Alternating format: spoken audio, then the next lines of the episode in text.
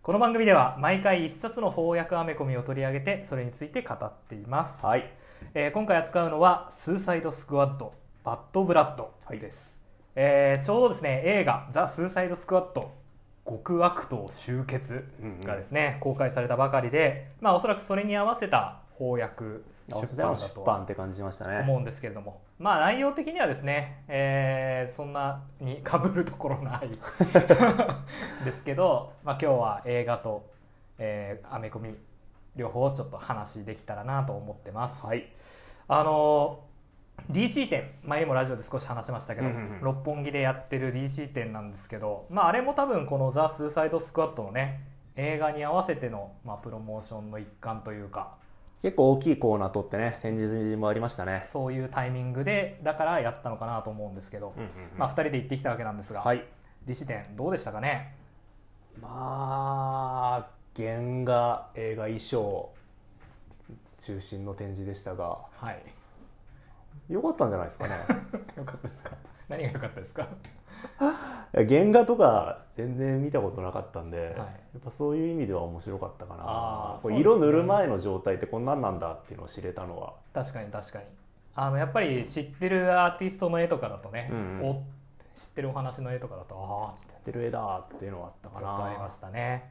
あとはまあ映画衣装とかね、はいはい。実際に着用された衣装とかあるとあこれあの映画で見たやつだっうんていうのがあったりして、まあ、そういうのは良かったかなとは思うかな。やっぱり実写化された回数が全然違うからバットマンのスーツがとにかくありましたね、バットマンコーナー充実してましたね。充実してましたね。あの一瞬あれかと思いましたよね、えっとバットケーブかと思いましたね。あ。スーツ飾ってあるもんね記念品がいっぱい飾ってあるあたりとかね。うん。あとあのえっ、と「バットマンリターンズ。うんうん」あのティム・バートンが監督がやってた、はいはい。ペンペンギンとかが出てくるやつ。の衣装もあってあ古い衣装でも撮ってあるんだなと思ったんだけど、うんうん。マネキンに着せてあって。はいはいはい。そのマネキンがさなんかいわゆる服屋にあるようなマネキンじゃなくてなんて その役者さんの顔をこう なんていうの？ああそんなんなってたっけ？模し模した感じのマネキンだったんで。全然気づかなかった。怖かったですね。あとクリプトナイトがこうクリアのケースの中に入って展示されてたりして。塊で置いてありましたありねましたね。あとまあやっぱ52回っていうね、うんうん。えー、52っていう数字に合わせた。52 あ六本木ヒルズ52階で展示がされてましたもんね。やっぱりこう見晴らし良かったですね。風景良かったね。入ってすぐのところがこうダークナイトのあのバットマンの車タンブラーがうんうん。飾ってあって、でう後ろはもう展望台というかね。東京の一面ねガラスになってて大都会が見えました大都会が見ねえてスカイツリーが見えてああなかなかね。おお まあ最初のそのコーナーがそれっていうのはなかなか目を引くものがありましたね。そうですね、まあ、展示の関係でその展示会場中はずっとこう外の風景見えないような展示になってるんですよね、えーちょっと薄暗い中が続くのでその前後のねこう全パノラマで東京が見れると体験はやっぱ楽しかったですね。なるほど。いやでもやっぱあれですねそんなに混んでな我々多分あのお昼に行ったからそんなに混んでなかったですけどやっぱみんなどれぐらいの熱量で見てんのかなっていうのがちょっとやっぱ気に 気になって。なんかカップルがうんうん。いてさ「あのアイアンマンはいないのか」みたいな「ああれはマーベルか」みたいななんかもうあるあるですよね。このこのこと言うの恥ずかしいんだけど。ああこのアメコミファンあるあるなのかもしれないですね。でも本当に言っててうん。あ本当に言ってるなと思って。SNS で見たやつだっていうのがね。一方でこっちはねあの2人のフラッシュの原画みたいな おおこれがっつってマルチバースのとか。始まりだっまだとかテンション上がってましたけど。もうちょっとね。原画ってでもちょっと楽しむの大変大変っていうか前提となる知識が多いから楽しみにくいところあるかもしれないですよね。まあ確かにあのやっぱ別にアメコミの展示どうこうじゃなくて美術館とか楽しむためにはね、うん。少しこう勉強しといた方が、まあ、より楽しみ方は増えるよね。かもしれないですね。アーティストの名前とかもっと私勉強していけばよかったなって思いましたもんね。そうですね。ヘルボーイのマイク・ミニオーラの原画とかっておおって俺は思いましたけど。ああ全然気づきませんでした。まあでもそうだよね。思う人と思わない人いるだろうからね、まあ、ただ映画のそのセセットじゃないや。小道具の展示とかは、うんうん。やっぱこう誰にでも刺さる身体性というか。そうね体験としてね。やっぱ実物があるっていうのはまた絵画とは違うね。うん。楽しさあるもんね、やっぱああこれにバットマン乗ってんのかっていう風な気持ちになるもんね、うんうん、あこの服着てたんだとかね、うんうんうんまあそんな感じで DC10 まだまだあれ？まだ会期続きますよね。もうちょっと続くのかな、というわけなんでぜひね、ぜひまだの方は。行ってみるとよろしいかと思います。ザ・スーサイド・スクワットに出てきた衣装もありましたね。見ましたね。ハーレーの衣装とかね素敵でしたね。そうですね。まあファンはぜひって感じですね。終わった後のお土産コーナーも充実してたんで。ああそうですね。いろいろ売ってましたね。お金をたくさん持っていくといいかもしれません。ああそうですね。なんか一部商品は通販で買えるらしいんで、うんうん。遠方の方は今ねちょっと移動しにくいと思うんで。確かに会場に足を運ばずとも。とそういうのを使ってみてもいいかもしれません。はい。今回もあのアメコミの方も映画の方も、まあ、ネタバレを気にせず話していきますんで、えーそういうの気にされる方はちょっとここら辺で一旦止めておいていただけるといいんじゃないかと思います、確かに。まあ、絶賛公開中なんでね、うんうん。あのまあ、見てからまた聞いてください、ネタ,、えネタバレしてどうこうっていう映画でもなかったような。ー、あーそうですかね。気持ちなくもないですがまあ確かにこう複雑なストーリーとか、うん。あこいつがこいつがみたいな感じではないけどあのなんだろうな。登場するヴィランがいっぱいいるんですけど、ああうんうん。作中でもあの賭けをしてましたね誰が死ぬかっていう。あれねちょっと共感しちゃいましたね。賭けをしたじゃないですか、うんうん。あれと同じようにですねやっぱこうだなんだろう。こう本当に無名っていうかあのまあアメコミ読んでるとこうそんなにこのからさこれから先活躍しなそうなヴィランがいっぱい集められてるんでなんかなんつうんだろう。誰が死ぬかっていうハラハラ感はあると思うんで。ああそうだね。やっぱネタバレされるとほらああそこ誰が生きてるか誰が死んでるか。そう。そういう楽しみがさ。そうだね。奪っちゃうね。まあでも実はですねあのフィギュア。うんうん。DC マルチバースっていうフィギュアのシリーズがあるんですけどほうほそれでハーレークイーンと、ううん。えーピースメーカーと、うんうん。ブラッドスポートと、えーポルカドットマンの4つを集めると、うん。キングシャークのあのフィギュアが完成するっていうあののが最近出てたんですけ面どもうこの時点でですねあこの4人はメインキャラなんだなって いうのをですね分かっちゃってですね。はあおもちゃで先の展開を予測するというそうあれですなんねですよまあこいつは終盤までは生きるなって それそこそれなりに活躍するなって思っちゃったんだよなまあ事実事実そうなったしな。あらこれ特撮あるあるなんじゃないですか？こうおもちゃで先の展開がなんとなくわかるっていう。あー日朝とかでもよくありますよね。あのあいつはなんだみたいな感じで引きで終わってたのに、うん次の瞬間 CM でネタバレが始まるって 結構ああ昔なんかよくありましたね。新しいライダー。誰だ誰だみたいな。まあ まあそうですね。特撮あるある。まあ、それ誰が死ぬかって予測してよ見るのもね楽しいかもしれないですね、はい、ぜひぜひあの賭けとかしてると思うんで面白いんじゃないかと思うんだけどあの意外だなと思ったのはうん。ワンスーサイドスカット最初のスーサイドスカットの映画からはいはい。続投してるキャラクターが、まあ、ハーレーと,、うん。えー、と 大佐とはいはい。あとキャプテンブーメラン。ああキャプテンブーメランもいましたね。だけだったと思うんだけど、うんうん。キャプテンブーメランマジで速攻死にましたね いやーせっかくね知ってるキャラが出てくるから応援しようと思ってたんですけどね、はい。まあ全くいいとこなく。全くいいとこなく死にましたね。ブーメランを投げられてよかったねっていうぐらいでしたね、まあそうね。あのブーメラン投げてて結構お強えじゃんっていう感じにはなったんだけど、まあ、その後ね。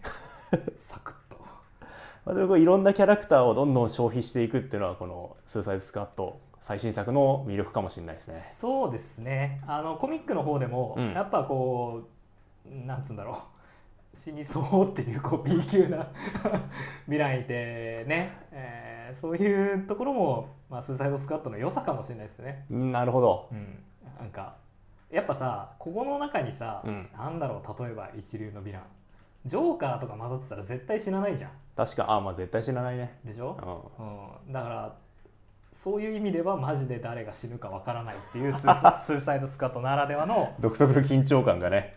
面白さありましたね。あった面白い。であのワン最初のスーサイドスカットの映画では、うん。えっと、ウィル・スミスがデッドショットを演じてて、はいはいはい。でやっぱ娘のためにこ任務に志願するってうんいうんう役どころだったんですけど今回ウィル・スミスいないけどブラッド・スポットがなんかマジで似たような。おおむね似たような境遇で境ね遇で。チームに参加してましたね。からなんつうかうんって思ったよね、だからもうキャラクターの背景とかさうん、なんか何も知らなくても全然楽しめる作品でしたよね。そうね。過去の因縁とかさそのキャラクターの能力とかさ全然前提知識がなくていいというかまあ。どうせほとんどのキャラすぐ死ぬし。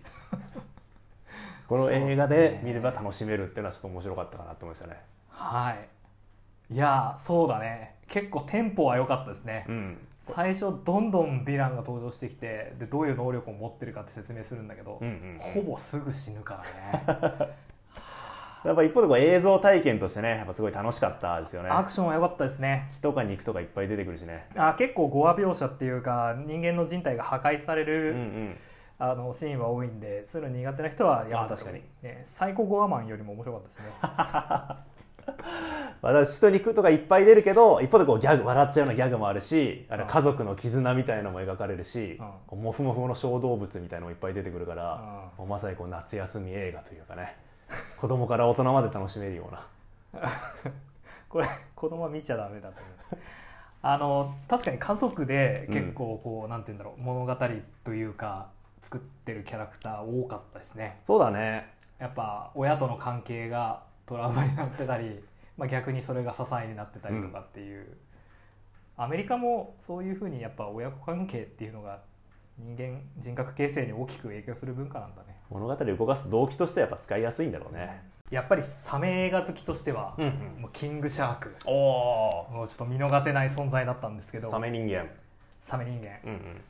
あれですね。えーっとモアナとう海のなんだっけモアナと海の魔法？あれ？ディズニー映画の。ディズニー映画。うんうん。あれに出てましたねキングシャーク。え本当？私あの映画見てないんですよね。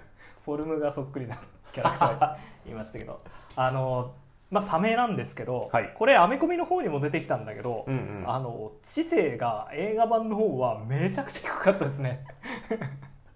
あの鈴崎さんのバッドブラッドの方に出てくるサメ人間は、まあ、割と皮肉とか言えるぐらいのねそうそうそうそう。知能レベルだったんですが。なんか嫌なやつだなっていう感じの知能レベルだったんだけどキングシャーク映画版の方に関してはなんかもう俺本読むみたいな そういうキャラでしたよね。全くコミュニケーションできないタイプのね感じの。モンスターでしたね。でまたさサメの顔なんだけど、うん。やっぱ可愛く見えるようにあね。あいいデザインでしたいよね。いデザインしてね。ずっと短パン履いてるんだけど なんかちょっとね可愛げもありつつみたいなマスコット的存在でしたね、うんうん。あと一応そのサメの神様の子孫的な説明がされ風に言われててたよね。ねだからめちゃくちゃつ撃たれ強いっていうか銃とかじゃ普通に倒せないからなんかキングシャークに関してはあの、まあ、死なねえなっていう安心感があってあなんかそういう意味でも見ててホッとする。なんか他のキャラだってもうふとした瞬間に死にそうだからさ。いや緊張感高かったですよね最後まで。そう。キングシャークの出てくるシーンだけは安心して。キングシャークはなんか高いところから落ちたりあの集中砲火浴びてもまあ大丈夫かなっていう。この神の強さっていうのがあったね。あとやっぱこう人を食べるっていう、うんうん。あキャラクターなんだけどあの怖い顔する時はちゃんとジョーズが頭の中にちらつくという感じでねそうねみんなが知ってるサメだからこそのやっぱ魅力ですよね。意外なことに水中戦やんなかったですね。確かに。うん。ちょっと。で水の中のシーンほとんどなかったね。あ特撮あるあるですね。あそうなの？あの水属性のこうキャラクターとかそのフォフォーム、うんうんうん。け水け水中専用の形態とかはあのやっぱ撮影が大変なので 活躍しない。活躍しないがちいな。そういうモードがあっても使われないあるあるがあるんだ。あるあるがあるへえそういうところも含めて可愛らしいキャラクターですねキングシャーク誰が一番好きでし僕はやっぱポルカドットマンですかね。たああいいっすね。水玉模様の彼、はい。精神的に不安定なキャラクターが好きなんで そうですね。かなり病んでるキャラでしたね。だからもう能力を最初から全く明かされないんですよね、はいはい。何ができるやつなのかわからない、はいでもなんか水玉模様の服着てるし、うん。水玉っていう名前だからなんか水玉使うんだろうみたいあなあ扱いなんですよね。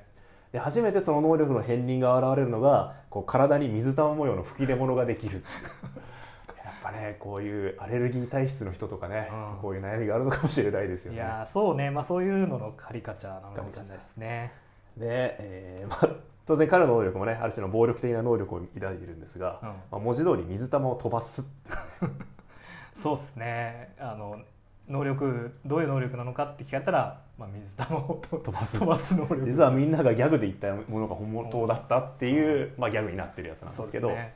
あの、まあ、暴力をあんまりこう振るうタイプではないんですが、はい。なぜ暴力を振るってしまうかというととかその能力を使ってしまうかというと自分以外の人間が全員母親に見える というある種のトラウマがその母親の人体実験によって自分の能力を無理やりつけられたタイプのキャラクターなのでそのことがやっぱトラウマなんですよね。あのお母さんは彼をスーパーヒーローにしたくて彼っていうかもう自分の子供たちですねスーパーヒーローにしたくて、まあ、未知のウイルスを 投与したっつんでまあすごく抑圧的な母親だったんですねもう母親に見えるから、まあ、容赦なく暴力を行使できるっていうタイプのキャラクターですね。人を殺したくはないんだけど、うん、こうお母さんだと思えばやれるみたいなことを言うシーンがそうだね。その後あのみんな母親に見えるっていうシーンがあるんだけど 面白かったですね。ちょうどいいギャグキャラになっていてね魅力的でしたね。絶対途中で死ぬなって思ってたんですけど、うん。なかなか死ななく意て外としぶとく生きてましたね。主要キャラとして活躍してくれました。はい。あとはまあやっぱピースメーカー良かったですね。ピースメーカあのジョン・シナっていう、ー、うんうん、プロレスラー？プロレスラーが演じてるんですけど肉体のやっぱ説得力が そうね。ありましたね、やっぱこうヒーローどうしてもアーマー着がちっていうのはありますが、うん、ジョン・シナはもうほぼピチピチの T シャツ着て 戦ってました1枚とかね。はい。やっぱこう服脱ぎがちっていうのはありましたね。あとまあ顔とか雰囲気とかそのキャラクターがすごくこう、保守的な白人っていう感じでそれもまた良かったですね。なるほどね。なるほどね。確かに保守的白人キャラクター演じさせたらもうピカイチでしたね。あのさ今回のこの映画の中に、うん。こう重火器の使い方がすごくうまいっていう人が 何人か出てくるんですけど。あのこれ作品の中でもねネタにされてましたけど。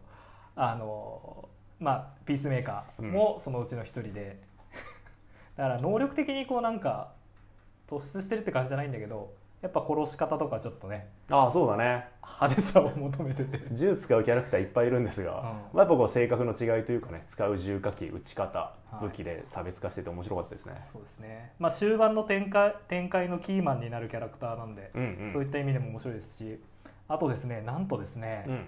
えーこれちょっとネタバレにもなっちゃうんですけどほうほ彼を主役としたテレビシリーズがうへえ予定されてるそうなんで面す白そう どうまあでもそうだね。その国のためにいろんなミッションに挑んでいくっていう、うん。まあ軸はお話の軸は作りやすいか。ああまあたちょっとアホキャラっていうところも、まあ、物語転がす上ではやりやすいのかも。ゲストキャラとの絡みとかも作りやすそうだよね。そうですね。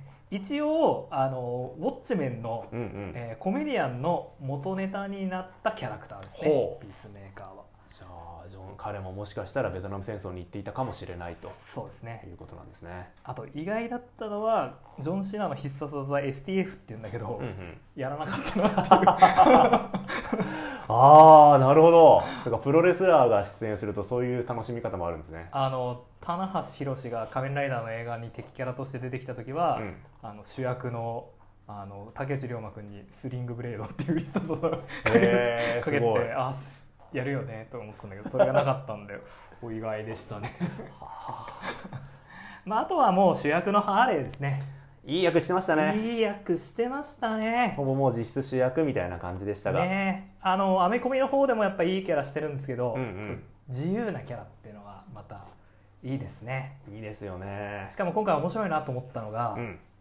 あのまあ今回スーサイドスカッドは任務でですね、えー軍事クーデターが起こった南米の国に潜入することになるんですが、うんうんうん。南米のその国でハハーレークイーンは人気だと。なんで人気かというとその反アメリカの象徴なんだっていうふうに 言われてて。アメリカのヒーローアメリカの権威と戦う、まあ、キャラクターとしての人気があるんだっつってね。おおって思いましたね思わず。その切り取り方すげえなと思ってありそうだよねでも。なんかこう間違いじゃないっていうかさ、うんうんうん。なるほどってやっぱ思っちゃったんだよね。実際にそういうキャラクターもいそうな気するもんね。反 アメリカ的なキャラクター。でもそうなんだよ。ハハーレーってマジで自由でうんう、ん。まあわけわかんないんだけどいいその自由さに憧れるところは。そうね。やっぱしがらみ多いですからね。ありますよね。私あのハーレーが次々と人を殺していく時に、うん。この血しぶきとか肉片が全部花びらとか小鳥に変わっていくっていう演出ありましたね。はい。めっちゃいいなって思いましたねあれ。なんか SNS で見ると、うん。なんかもともとロリポップチェーンソーっていう、はいはい。日本のゲームに出てくるその演出を元にしてるんだって、へジェームズ・ガンン監督がインタビューで答えていたらしい。あそうなんだ。うんまあでも元のインタビューは私読んでないんで。もしかしたらガセネタかもしれない。らしいという。らしいということで。さてじゃあアメコミの方ですね「スーサイドスカートバッドブラッド」なんですけど。まあ我々ほら毎週一冊の翻訳アメコミをうんうん。紹介するラジオとしてやってるんですけど、はいはい。まあ、正直もうちょっとやめ時を探してて。こう1週間毎週1冊アメコミを読むのがなんかもうちょっと義務みたいになってて。なんかもうちょっと辛いなと思ってたんですけど、うんうんうん。まあ、今回「スーサイドスカット」映画やるっていうことで、はいはい。まあ、タイミング的には「スーサイドスカット」の翻訳をやろうということで今回これ選んだんですけどまずまあ店行って熱っと思って。分厚かったねこれ。びっくりしたね。ああこれまた読むのかって。ちょっと思っちゃったんですけど読んでみたらめちゃくちゃ面白かったですねこれ。面白かった。もう続きが気になっちゃって気になっちゃって。でも今年読んだ DC コミックスの中でこれが一番面白かったですね。ああ私ももしかしたら今年1かもしれないですね、うん。これ。分厚さがね確かにすごいビビったんですけど、うん。まあ、読み始めると、うん。やっぱスラスラ読めるというか。先が結構気になるんだよね、うん。展開も面白いし、これな不思議な魅力ですよね、まあ、読みやすさももちろんあるし、うんあとストーリーも面白いし。読み終わった後こうなんか一個映画見切ったような満足感がありましたね。うんうんうん。あの新キャラですよね。だはい。から当然知らないキャラクターがいっぱい出てくるんですけど、まあ結構皆さんやっぱキャラ立ちもしていてこうなんつうんだろうな。共感できるというか。うんうんうんうんうん。あ敵が露骨に悪いやつっていうのもいいですね。ああそうね。あーなんかやってくれっていう すごい権力を持った悪いやつらとの戦いっていうのとあとまあこのキャラクターたちも全体的にこう年齢層若めだからその辺でもねああなるほど応援したくなるとこありますよね、はいはいはいはい。ヤングアベンジャーズみたいなイメージありましたね。あとあれですね。えっ、とメジャーヒーローがうんうん。ちょろちょろっとあそゲスト出演するんでそのあたりもね。う意外なヒーローがってありましたね、まああの映画とタイミングを合わせての翻訳だとは思うんですがうんうん。かぶ、被ってるメンバーはほとんどいないですね。ほとんどにハーレーぐらい？クイーンとまあシャーク。シャーク。ぐらいですかね、うんうん。なんで、えーい映画の予習にはならな らないんだけどそれはそれとしてね面白いから読んでほしいですね。そうだね。あの映画とは全然関係ないんですがもうこれ単体としてめちゃくちゃ面白い。面白いんでそのキャラクターが簡単にすぐ死ぬっていうスーサイドスカット特有の魅力も味そうわえる。ですね。逆を言えばあの映画の「スーサイドスカット」見て、うんうん。ああ面白かったなっていう人は次じゃあこれを見てみるのもああそうだね。いいかもしれないですね。別の切り口でね、うん。スーサイドスクワットを扱ってるんで。はい。おすもう非常におすすめ。ぜひ読んでいただきたい一冊です。今回のこのお話ライターはトム・テイラーですね。うんうん。あの我々がや今までやってきたアメコミの中で言うとえーっとディシースト。ああゾンビもの。はいゾンビもの、まあ結構人が死ぬ、えーなんとなくシリアスなお話なんだけど合間合間コミカルなこう要素もあったりして、うんうん。そこまで胃もたれせず読み切れちゃうってあたりはもしかしたらこのトム・テイラーのああ似てると作風？作風なのかもしれないね。言えるかもしれないですね。あのディシーストもねどんどん人死ぬし 状況はどんどん悪くなってってまああんまりそのなんつうんだろうね。こうイケイケのお話じゃないんだけど、うんうん。まあ、合間合間でね秒殺されるレックス・ルーサーとか そういうのがあったりしてこうなんかテンポよく読めちゃうっていうとことんまで悲惨になりすぎないみたいなところありますよね。ありましたね。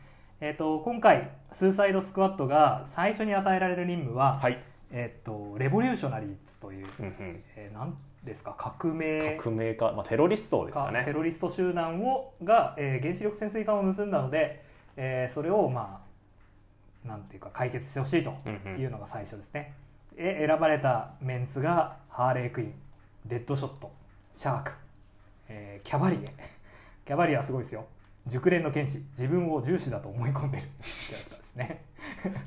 キャバリエ知らんキャラでしたね私。あほうん。うキャバリエはですね、結構あのアニメのバットマンとかにも出てきてました、へえ。あの一人はみんなのために みんなは一人のためですね。あ銃士っぽいわ。 All for one ですね。あとマグパイ。えー腕利きの泥棒。もうあの解説のところに場違いすぎてビビってるって書かれてますからね マグパイはですね、うん。スーパーマンとバットマンが初めて協力して解決した事件の時のヴィランだったへえすごいじゃん。な気がします確か、うんうんうん。まあ普通の泥棒です。そしてゼブラマゼブラマン。ンいやーこいつがまた良かったですね。彼はテレキネシスでバリア張れるっていううんうん。あのいいキャラですね、ゼブラ柄のバリアを張れる人。うん。うんいいいいキャラしてましたね。あのゼブラ柄なんですけど、うん能力とは一切関係のないビジュアルこれもすごい。確かに。すごいですよね。普通ゼブラ柄にしたらね足が速いとかさ足が速い。草むらに溶け込めるとか。数が多いとかね。っていう感じなんだけどゼブラ関係ないですからね、うんハーレーにも突っ込まれてますね。放射性のシマウマに噛まれたとか。シマウマを能力に使うのとか言ってシマウマの能力ってのもなんだよって気もしますけどね。なんだろうね。まあそんなこんなで、えーエボリューショナリーズというですね、えー革命がテロリストたちと戦うんですが彼らもそれぞれ、えー能力持ちですね。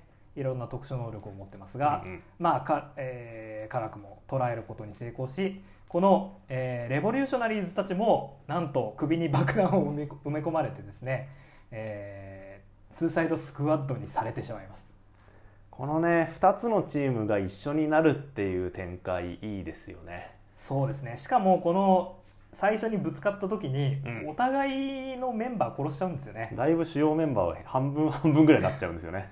だからそういういがみ合いの中で一つのチームにされてしまうっていうまあそういう面白さはうんうん。ありますね、やっぱそのチーム同士の関係性あとキャラクター同士の関係性の変化みたいのがすごく丁寧に描かれるんで、やっぱこれも一つの魅力かなと思いましたね。そして合流したこのエボリューショナリーズとスーサイドスクワットの、はい。えー与えられた任務なんですがどこでしたっけ？南シナ海の島国バドニシア。バドニシアですね。というところの、えー、傀儡の大統領を殺せとうんうん。いうような、えーあミッション。大体の護衛かな。あ護衛か。命を救えっていう任務ですね。ああそうか。ん大統領が落選後も退任を拒んでると。まあいいや。そうそうそう、うん。まあ、とにかく政治的な介入を行えというような ミッションが与えられるんですけれども、えーなんだろうな。これもまた。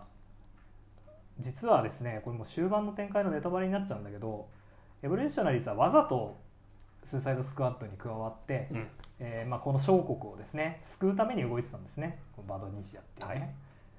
やっぱあのなんつうんだろう。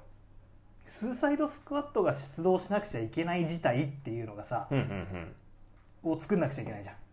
つまり単純な世界の危機だったらスーパーマンとかバットマンとかジャスティスリーグが出動すればいいんだけどなるほど。そうじゃないところにえスーサイドスクワットって送ら送られるから直接的にアメリカが介入しづらいようなこととか政治的な絡みが多いのかな。だから今回このお話でも、えースーサイドスクワットが出動したし、んうん。映画の方もやっぱあの軍事政権が誕生してしまった小国っていう,、うんうんうんうん。なんとなくそういう政治的な。まあ、政治介入のね匂いを感じましたよね、だからスーサイドスクワットそういうね厄介なところ行きがちなんじゃないですか。ああなるほどね。ライターのトム・テイラーがオーストラリア人らしくあそうなんだ。解説書によると、おおまあ、これオーストラリアが舞台の話も入ってるんですよね、はいはい。なんかあんまりオーストラリアが舞台のアメコミとか読んだことなかったんで面白かったですね。ああ言われてみればそうかも。ぱオーストラリアって言えばさ、はい。めっちゃ国土がでかい、はいはい。そしてほぼ田舎。はあ、はあはあ、あと動物がめっちゃいるっていうのがオーストラリアイメージじゃないですか。はいはいはいはい。そのまんまでしたね。確かに。途中であのいちいちうるさいハーレークイーンをエミューの群れの中に置いていくってシーンありましたよね。車で移動するんですがもう車がずっとつかないんですよね。そこでこうまあ、ハーレーがダダをこねてエミューの群れにぶち込まれるっていうシーンもあったりするんですが。ああ車が右ハンドルなのもオーストラリアあるあるなんですかあそうそううそう。そうなそういうところとかね。ね。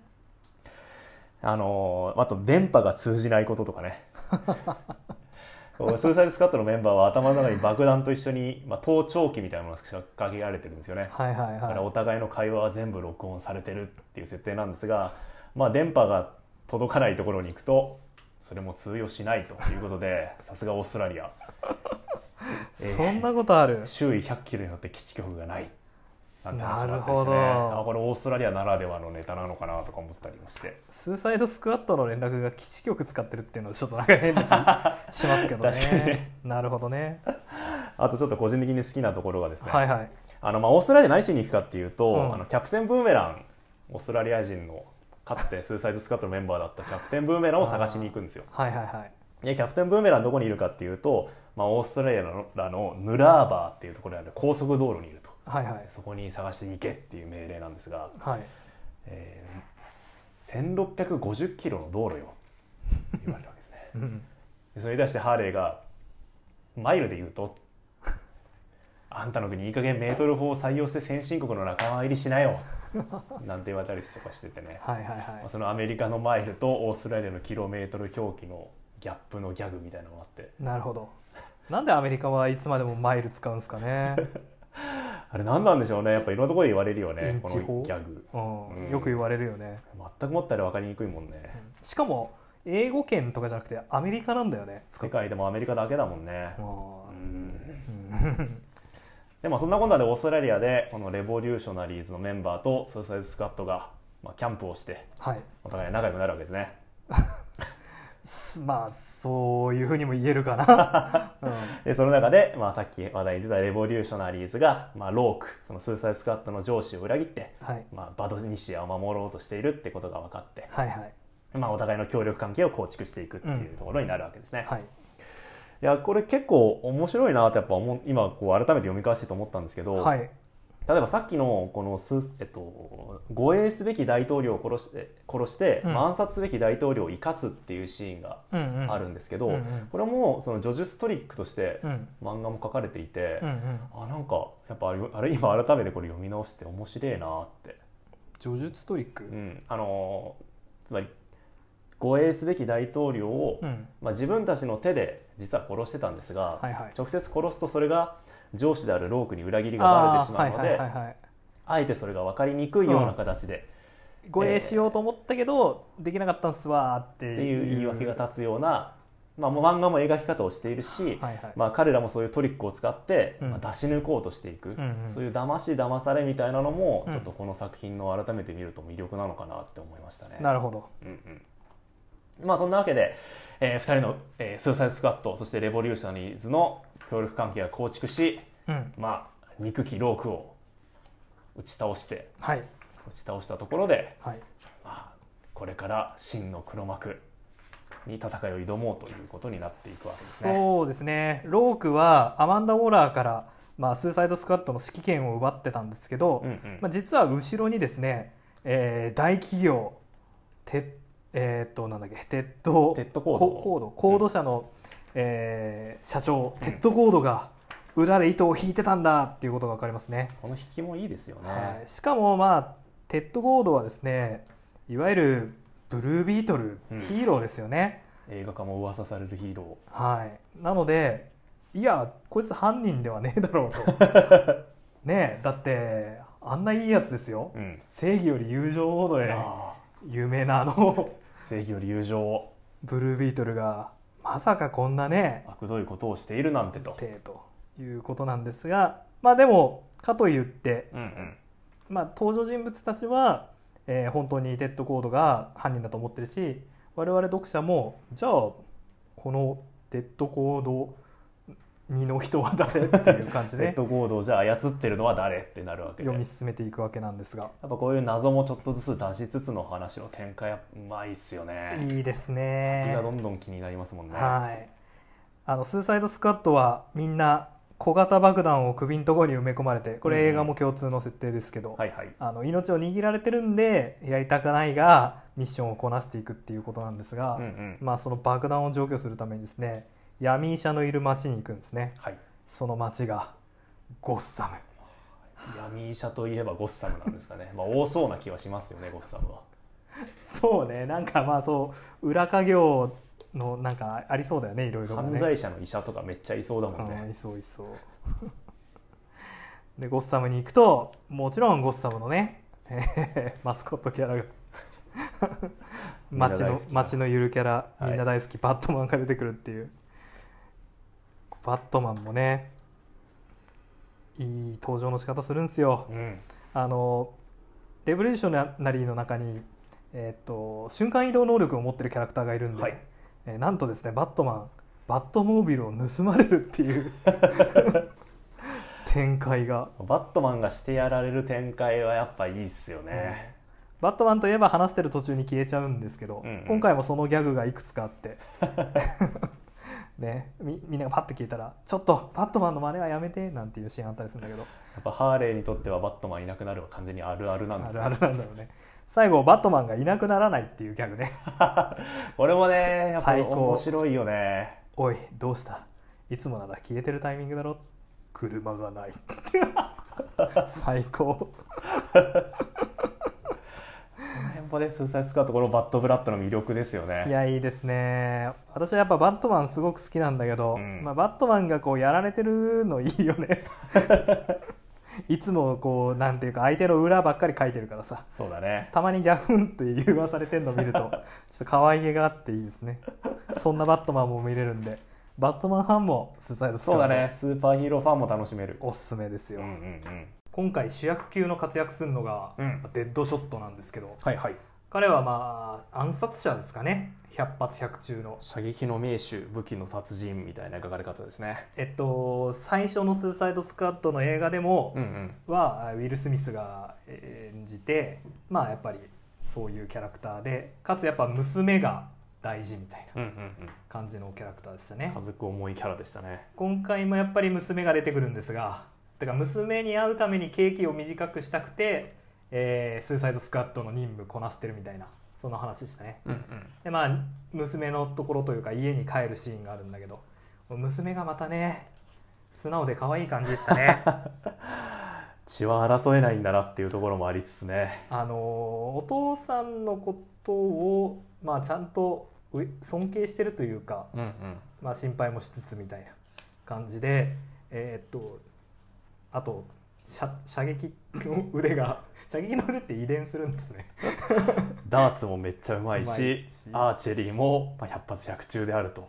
あの自分でコスチュームを使ってデッドショットにちなんでライブショット。人を殺したくないからライブショットって名前をでのコスチュームを作ってるんですが、えっと、逃げ出したデッドショットを連れ戻しに政府の軍隊、はいはい。FBI かな？来てましたね。えー家に来た時にですね その弓矢を使ってお父さんをまあ助けようとするんですね、うんうん。それが狙いがうますぎるんでね。デッドショットが「クソ腕が良すぎる」って言ってますね。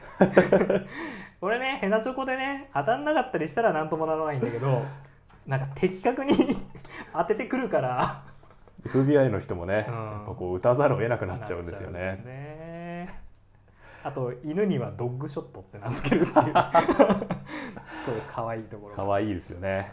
まあね、えーデッドショット、えー娘とね人を殺さないというふうに約束して最後の任務に行くんですが彼がどうなったかはぜひぜひ。買って読んでいただいて。読んでいただければと。うん。なんかこうはえっと序盤のスーサイドスクワットから最終的に生き残るのはもうデッドショットとハーレーだけになっちゃうんで、そうだね。うんこの2人の絆とは言わないけどなんかそういう関係性みたいなのはちょいいいですよね、うん。あんまり仲良くないんだけどやっぱ67年同じ職場で働くと ちょっとした絆もできちゃうぐらいの同僚としての距離感みたいなのがね。温度温度感っていうのがまた良かったですね。はい。えっと黒幕。はい。デッドコードなんだということで、えーコード車に乗り込んでみるんですけれども結局真の黒幕はですねブラックマスクだったと。ブラックマスクは、まあ、変身能力があったんですね。知らなかったですね。ちょっと存じ上げなかったんですよ、はい、ブラックマスクってただ黒いマスクしてる 人だと思ってたんですけどあのそういえば「スーサイドスカット」の1の、うん、えっと黒幕というかヴィランもブラックマスクでしたね。あーそっか。別に変身能力なかったみたいですけど、あの注釈解説書によるとトム・テイラーの書いた「ブラックマスクイヤー・オブ・ザ・ヴィラン」の中で自在に他人の顔をコピーする能力を手に入れたと、めっちゃ強いよね。うん、すごいよね。でもねなんかこの話を読む限りうん。体格は変えられないみたいだね。あー顔だけみたいな。顔と服装だけコピーするみたいな感じでしたね。みたいな感じかな。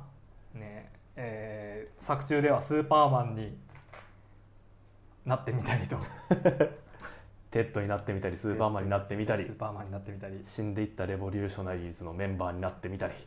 結構こう、ねなんか今日を作るために使ってますよね、そうだね。うん。不意打ちのために使うこと多いですね。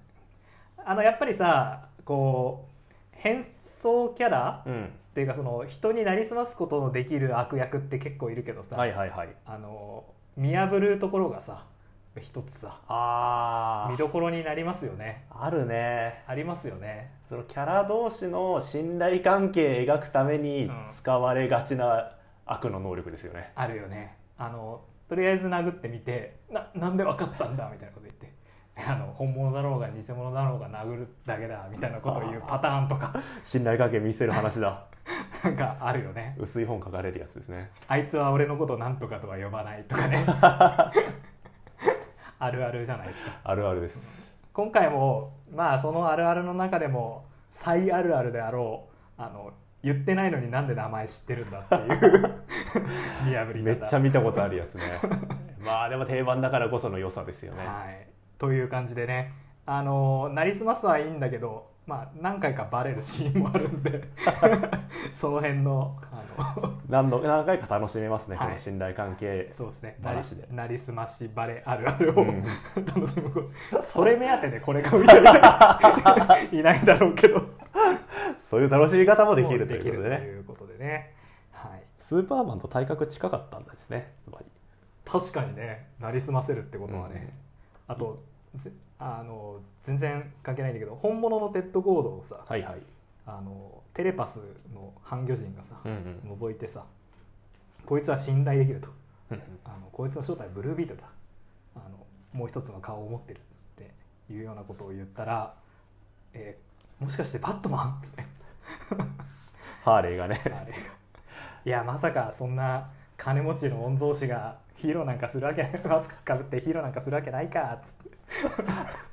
いいギャグですね。それそれそれそれってですねそういう感じで。ハーレー魅力だよいやな。ハーレーいいっすね。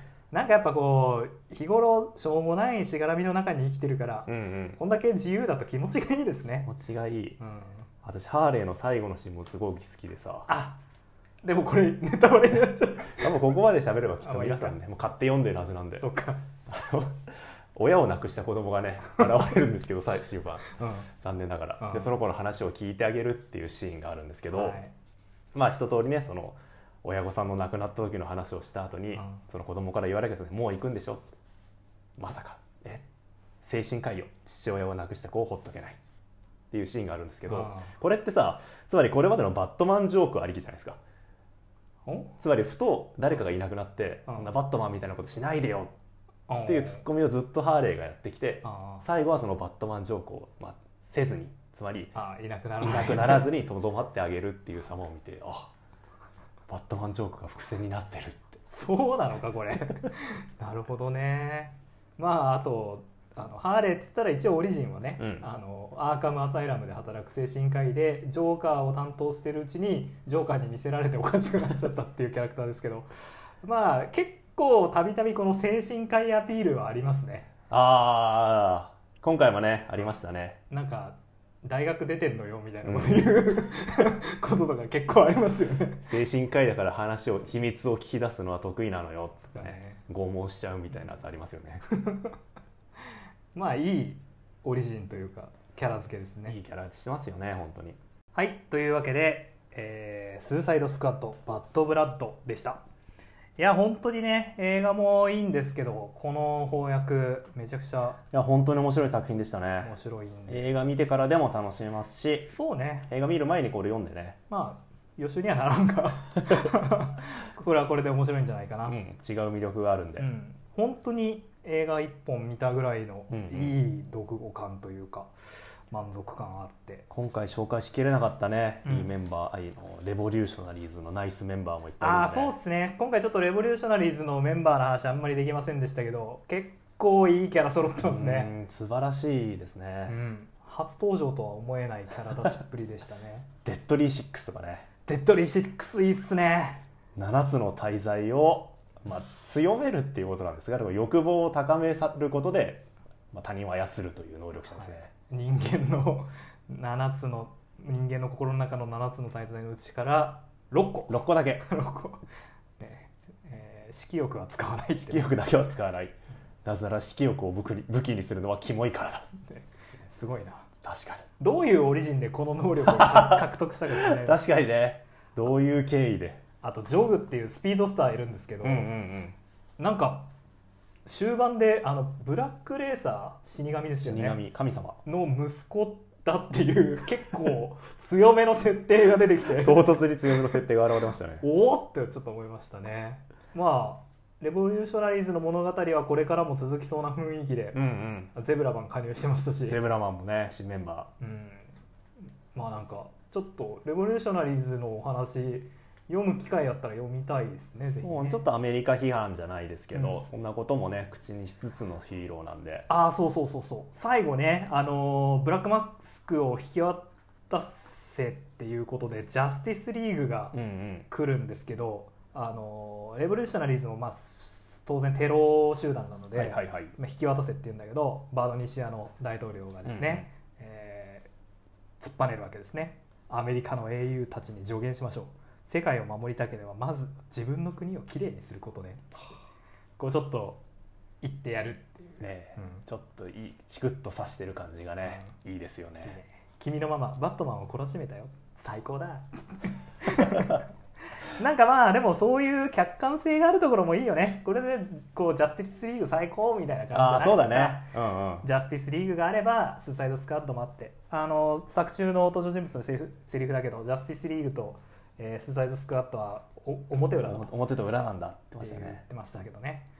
やっぱそうなんだよね。多様性っていうかさ、うんうん。認めないともうそれはファシズムになっていくからやっぱ怖いことですよね、そうだね、うん。ちゃんと対極のある軸がないとね。そういろんなの。そういう意味で映画版の「スーサイドスクワット」がこう人気出て盛り上がってくるのは嬉しいですね。そうだね。ねジャスティスリーグがまた盛り上がってきてどっかのタイミングでジャスティスリーグ VS スーサイドスクワットやるでしょああめっちゃ盛り上がりそうだね。う。ね。はい。というわけで、えーぜひ、はい。よ読んでいや本当におすすめです。みてください。はい。えーっといつものやつを。はい、えー番組へのご意見ご感想あればツイッターハッシュタグ翻訳雨あられをつけてツイートしていただくかメールをいつでもお待ちしております、はい。メールアドレスはアメコミアメあられアットマーク Gmail.com アメコミアメあられアットマーク Gmail.com アメコミのコミは COMI です。はい。というわけでまあえー ぜひぜひ番組なんだっけ、リクエストもね。リクエストもね。お待ちしております、はい、というわけで、えースーサイドスクワットの感想を教えていただけるとそうですね嬉しいなと思いですねいます。ちょっとリクエストも溜まってきちゃったんでねそろそろ答えませんね そうですね、そろそろ答えます。9, はい月はちょっとやれそうかなって感じがするんやっで。てみましょう はい、それではまた来週、さよなら。バイバイ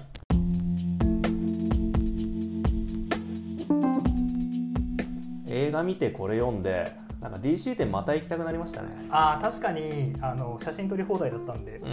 あの写真いっぱい撮ったの見返したんだけど、うん。映画見てからの方が意外と楽しいかもしれない。衣装とかいっぱいあったもんね。うん、そういう意味では。うんあのジョン・シナ、うんはいはい。